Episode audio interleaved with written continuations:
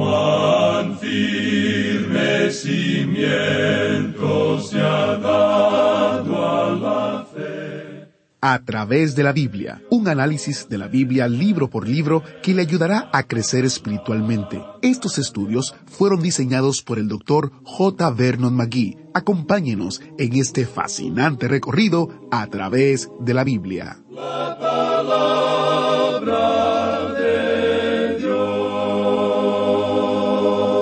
Como te rogué que te quedases en Éfeso cuando fui a Macedonia, para que mandases a algunos que no enseñen diferente doctrina, ni presten atención a fábulas y genealogías interminables que acarrean disputas más bien que edificación de Dios que es por fe, así te encargo ahora. Con estas palabras de Primera de Timoteo capítulo 1 versículos 3 y 4, Pablo empieza la instrucción en su primera epístola a Timoteo, un joven que le había acompañado en muchos de sus viajes misioneros y que Pablo había establecido como pastor de la iglesia en Éfeso. De hecho, el doctor Magui identifica este versículo 3 como uno de dos versículos claves del libro. Él dice, Como te rogué que te quedases en Éfeso cuando fui a Macedonia, para que mandases algunos que no enseñen diferente doctrina. El otro versículo es 1 Timoteo capítulo 3 verso 15 que dice, para que si tardo sepas cómo debes conducirte en la casa de Dios, que es la iglesia del Dios viviente, columna y baluarte de la fe. Estos dos versículos señalan que la sana doctrina y la buena conducta identifican a la iglesia local. Espero que se quede con nosotros durante las próximas semanas que vamos a estudiar primera y segunda de Timoteo. Si en algún momento usted se pierde un estudio o si desea volver a escuchar un estudio en particular, visite a través de la Biblia.org barra escuchar. Allí usted descubrirá las diferentes maneras de escuchar el programa. Incluye en línea, en Spotify y en YouTube. El sitio otra vez es a través de la Biblia.org barra escuchar. Antes de entrar en el estudio de hoy, quiero compartir unos comentarios que hemos recibido que son de bendición y ánimo para todo el equipo. El primero es de Keisler Antonio en Venezuela. Él nos dice, Gran ministerio, soy apasionado por la palabra de Dios y los estudios de a través de la Biblia.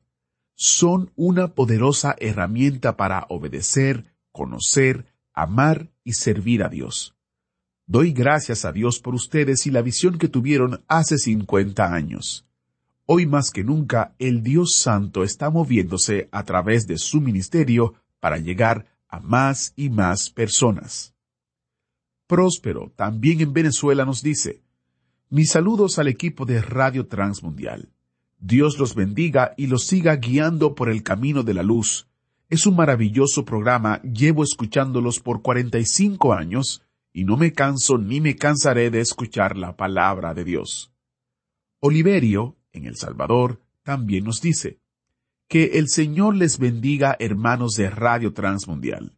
Realmente el estudio de la Biblia, libro por libro, es de gran bendición para los que tenemos sed de la palabra de Dios.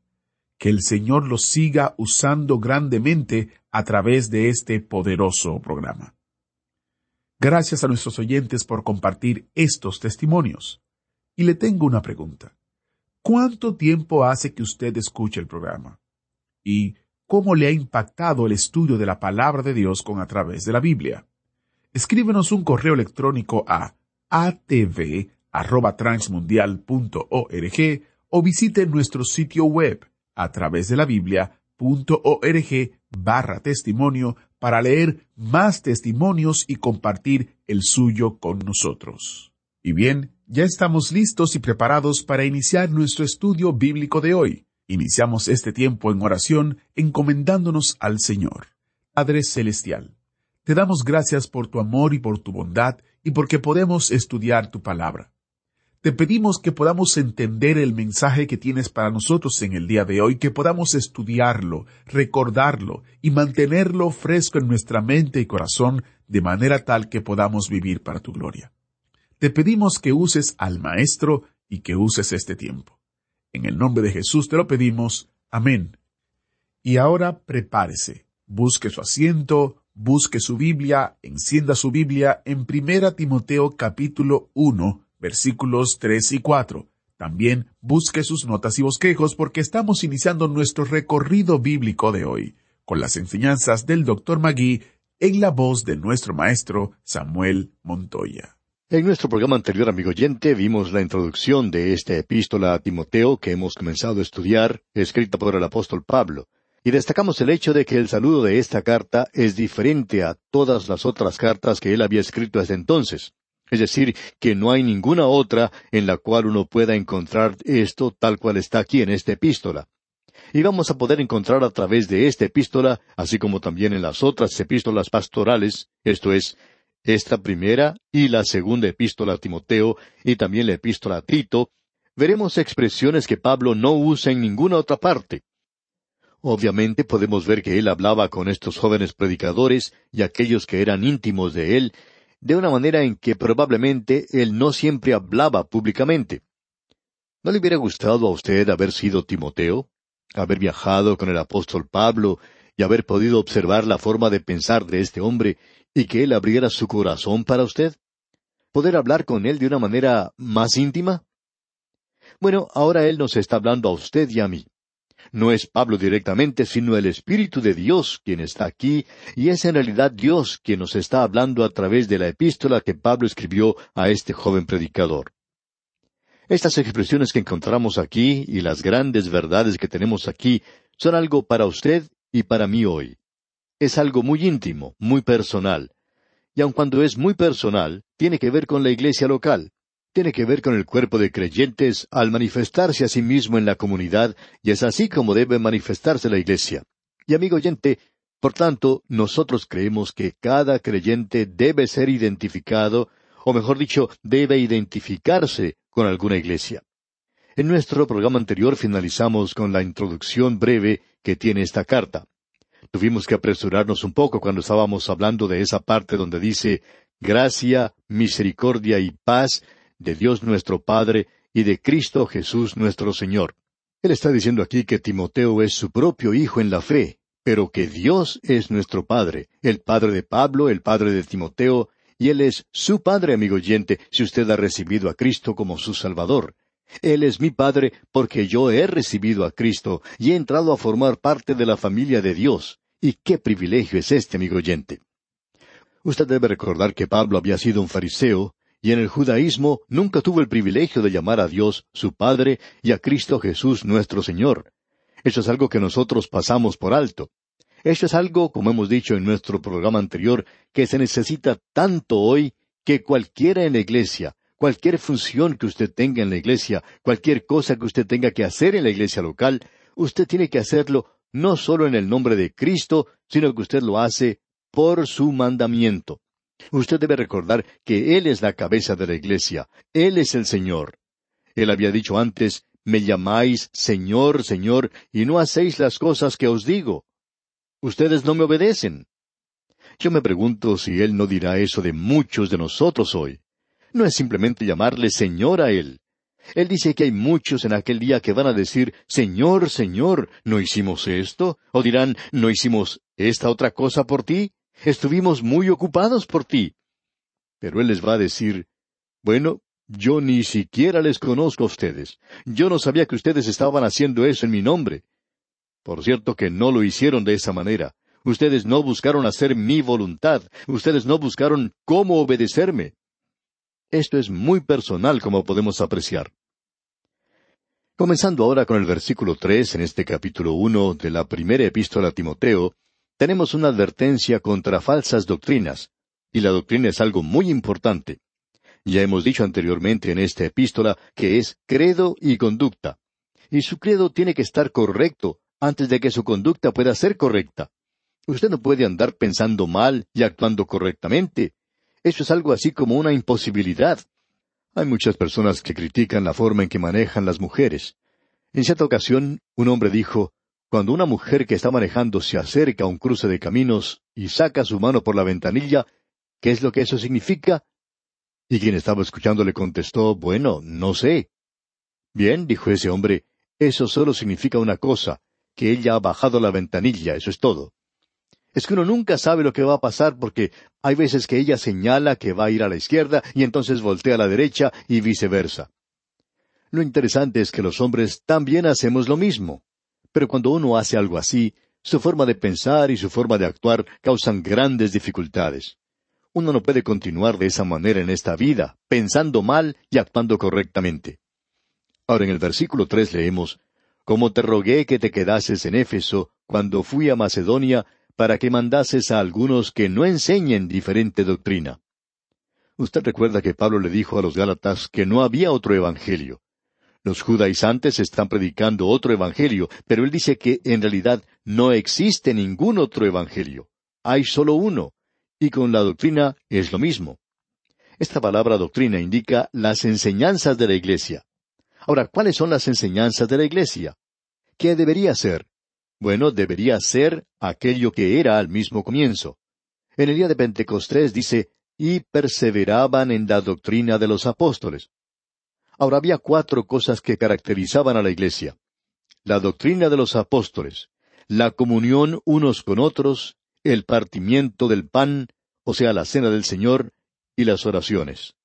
Esas son las cuatro impresiones digitales, por así decirlo, de la iglesia visible, y creemos que también son las mismas hoy. La iglesia no es una iglesia si la doctrina no es la doctrina de los apóstoles. En cierta ocasión, dos pastores estaban conversando, y el uno le dijo al otro, hay tantas cosas en las que nosotros estamos de acuerdo.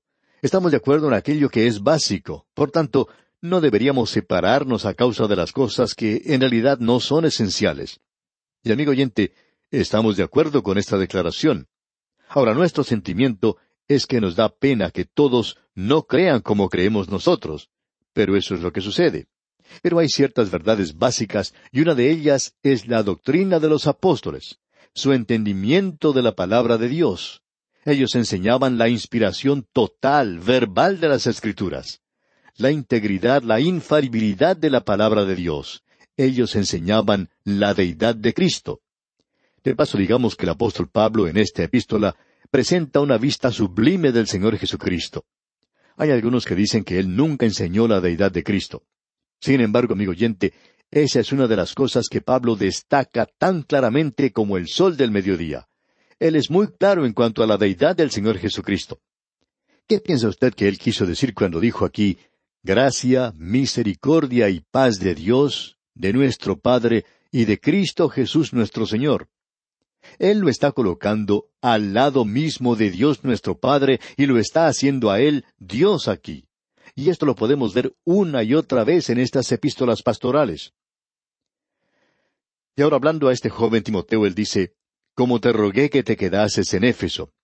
Éfeso era un importante centro de esa época. Pablo pasó más tiempo en ese lugar que en cualquier otro lugar. Él tuvo su mayor ministerio en este lugar. Él dijo, Yo quiero, Timoteo, que te quedes en Éfeso, y yo iré a Macedonia. Y por cierto que allí necesitaban mucha ayuda para que mandases a algunos que no enseñen diferente doctrina. Eso era lo importante. La enseñanza de la Iglesia tiene que ser algo correcto, propio, y si no está bien, entonces no es una iglesia. Y no interesa cuántos sean los diáconos y ancianos y ministros y directores de canto y coros y escuelas dominicales que usted pueda tener. Si allí no se tiene la buena doctrina, entonces no es una iglesia que no enseñen diferente doctrina, dice. Eso es lo que él está diciendo aquí. Luego nos sigue diciendo, ni presten atención a fábulas. Es decir, que no le preste atención a los mitos y fábulas. Y en Éfeso se encontraba el corazón de las religiones misteriosas de aquel día. En ese gran centro se podía encontrar los templos de Adrián, los templos de Troya, el gran templo de Diana de los Efesios, todo eso estaba allí en Éfeso, junto a las demás religiones misteriosas del lugar. Ahora Pablo dice que esas cosas están pasando porque están basadas en mitos, en la mitología de los griegos. Ni presten atención a las fábulas y genealogías interminables. Esta expresión es algo muy interesante la que utiliza Pablo. Esto puede referirse a la filosofía de Filón. Filón era un israelita muy destacado, brillante podríamos decir, que tomó el Antiguo Testamento y lo espiritualizó. Él trató de introducir el punto de vista de la mitología.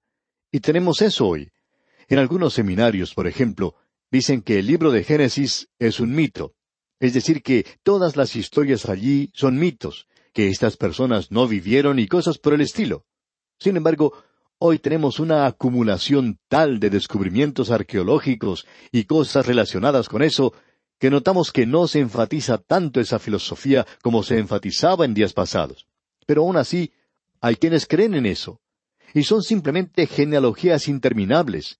Tratan con esta clase de cosas y hacen de la Iglesia simplemente una continuación del judaísmo. Es una genealogía después de otra y no hay diferentes dispensaciones. Así es que puede referirse a esto. También debemos decir que los griegos estaban enseñando aquello que es conocido como demiurgo, es el nombre del dios creador de la filosofía platónica, o sea, Eón, que en el gnosticismo es una inteligencia eterna emanada de la divinidad suprema. Y esa fue la primera herejía en la Iglesia, el gnosticismo. Por ejemplo, había ciertas emanaciones provenientes de un centro divino, y el original creó una criatura, y esa criatura creó otra criatura que estaba debajo de él, y otra debajo del mismo, y así seguía hacia abajo. En esa línea uno puede poner a Jesús como uno de ellos. Y eso es lo que ellos estaban tratando de hacer. Y Pablo dice aquí en el versículo cuatro, ni presten atención a fábulas y genealogías interminables que acarrean disputas más bien que edificación de Dios que es por fe, así te encargo ahora. Es decir, que todas esas cosas no te van a edificar en la fe.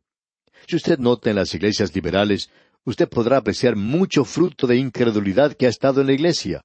Esto ha producido un grupo de individuos o personas sin compasión, duras.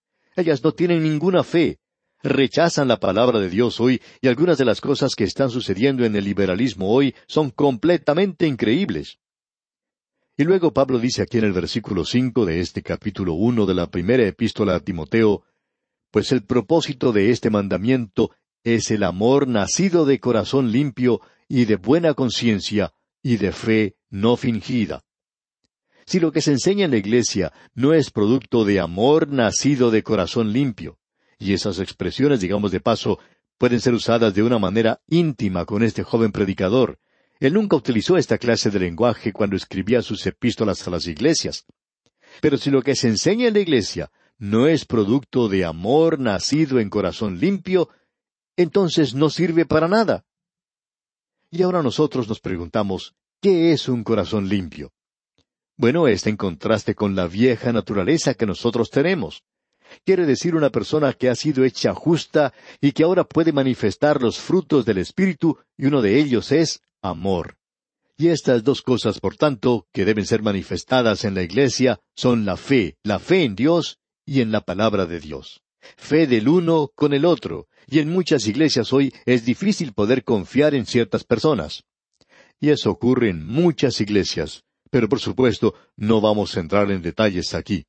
Así es que debe haber fe y debe haber amor. El amor no es algo que uno está expresando todo el tiempo verbalmente, especialmente por alguna persona que lo hace continuamente desde el púlpito. El amor hoy es cierta preocupación por los demás, y esa preocupación por los demás quiere decir que usted no va a estar contando chismes en cuanto a esas personas. Indica que usted no va a hacer nada que le pueda causar daño a ellos. Usted no va a tratar de perjudicarles. Cierta iglesia casi fue destruida porque la gente trató de arruinar el ministerio de un pastor. Habían tratado de hacer todo lo que podían. Una de las cosas que no podían hacer era acusarle a él de no enseñar la palabra de Dios. Este hombre, por cierto, que predicaba la palabra de Dios, y sin embargo, esta gente estaba tratando de hacer eso. Y luego hablan acerca del amor. Amigo oyente, cuán hipócrita puede llegar a ser uno usted se da cuenta que esto no es algo de lo que uno habla a los demás, es algo que se manifiesta. La fe y el amor son cosas que deben ser manifestadas. En una organización como tal, usted puede tener diáconos y tener esa organización. Y si usted llega a tener una forma de gobierno episcopal o congregacional o presbiteriano, eso no hace ninguna diferencia. Si estas cosas están faltando allí, la fe y el amor, pues entonces puede llegar a ser una sociedad cualquiera, puede que sea un grupo religioso. Por el contrario, si estas cosas se están manifestando, entonces la forma de gobierno que exista allí no es muy importante. Creemos que eso es lo que Pablo está tratando de enfatizar aquí. Luego él dice nuevamente en este versículo cinco, Pues el propósito de este mandamiento es el amor nacido de corazón limpio y de buena conciencia y de fe no fingida. Ahora aquí tenemos tres cosas, el amor, una buena conciencia y la fe no fingida. No creemos que la conciencia puede ser una guía para los creyentes hoy, pero un creyente debe tener una buena conciencia. Cuando usted se acuesta a dormir durante la noche, ¿se siente mal en cuanto a algo que ha dicho o que ha hecho? Hay muchos creyentes que son sensibles y que así lo hacen, pero hay otros que tienen una conciencia que ha sido estampada con un hierro candente. Pero aquí tenemos tres cosas maravillosas. El amor, una buena conciencia y fe.